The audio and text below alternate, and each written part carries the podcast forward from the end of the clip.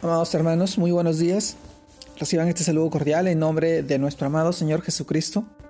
Y en esta oportunidad permítanme poder compartirles la reflexión de hoy día, el cual se titula Transfórmame. Y esto nos lleva a reflexionar en los pasajes que está en el libro de Hebreos, capítulo 12, versículos 5 al 13. Lo leemos de esta manera. Y habéis ya olvidado la exhortación que como a hijos se os dirige, diciendo, Hijo mío, no menospreciéis la disciplina del Señor, ni desmayes cuando eres reprendido por Él, porque el Señor al que ama disciplina y azota a todo, a todo el que recibe por hijo. Si portáis la disciplina, si soportáis la disciplina, Dios os trata como a hijos. Porque, ¿qué hijo es aquel a quien el Padre no disciplina? Pero si se os deja sin disciplina, de la cual todos han sido participantes, entonces sois bastardos y no hijos. Por, otra parte, tuvimos a nuestros padres terrenales que nos disciplinaban y los venerábamos. ¿Por qué no obedeceremos mucho mejor al Padre de los Espíritus y viviremos? Y aquellos ciertamente por pocos días nos disciplinaban como a ellos les parecía. Pero este, para lo que nos es provecho, para que participemos de su santidad, es verdad que ninguna disciplina al presente parece ser causa de gozo, sino de tristeza, pero después da fruto apacible de justicia a los que en ella han sido ejercitados.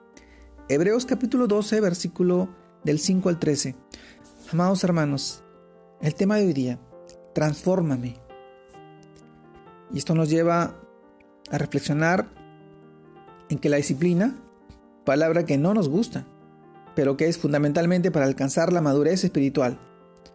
Dios como un Padre amoroso busca corregir a sus hijos, alejándolos del pecado y del mal camino, para enseñarnos a través de la disciplina que Él quiere moldear nuestro carácter y formar nuestra paciencia, con el fin de que podamos enfrentarnos a cualquier situación en la vida.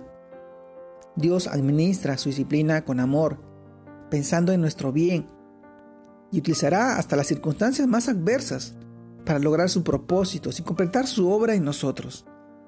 Sí, mi amado hermano, no debemos desalentarnos cuando enfrentamos dificultades y perder la perspectiva de lo que Dios quiere con nosotros. Pues debemos entender que el sufrimiento en el campo de adiestramiento para alcanzar la madurez cristiana, además desarrolla nuestra paciencia y convierte en agradable nuestra victoria final.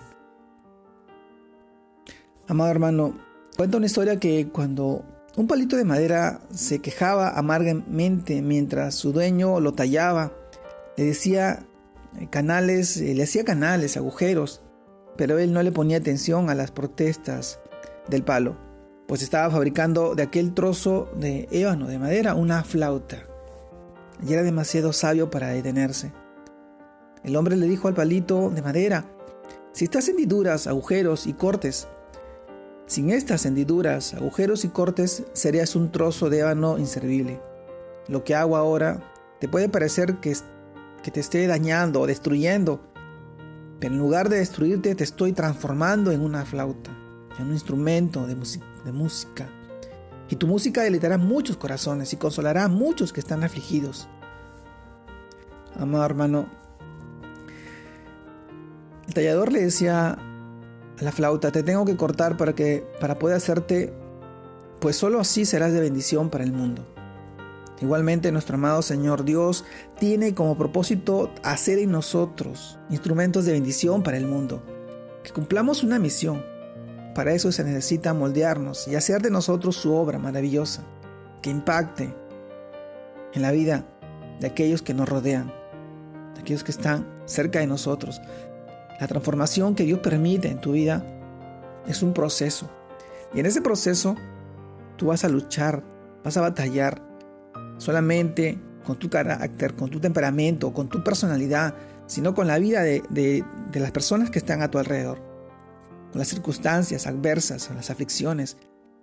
Pero Dios hará de ti una obra, su obra, que será de bendición para muchas personas, tocando los corazones, este, aunque parezca incomprendible, tiene un propósito en la vida de cada una de las personas.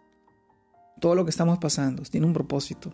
Y la obra maravillosa lo veremos cuando el Señor en su segunda venida nos dé la salvación y la vida eterna y nos lleve a su presencia. Si soportáis la disciplina, Él nos hará hijos suyos, porque Él, nuestro Padre Celestial, y está ahí presente en cada instante, en cada momento. Permite que te transformes en este tiempo. Te mando un fuerte abrazo. Dios te guarde y te bendiga. Que sigas creciendo en el Señor y que sigas cumpliendo la obra tan maravillosa que Él ha formado en ti y en tu vida. Saludos a todos mis hermanos. Dios los bendiga.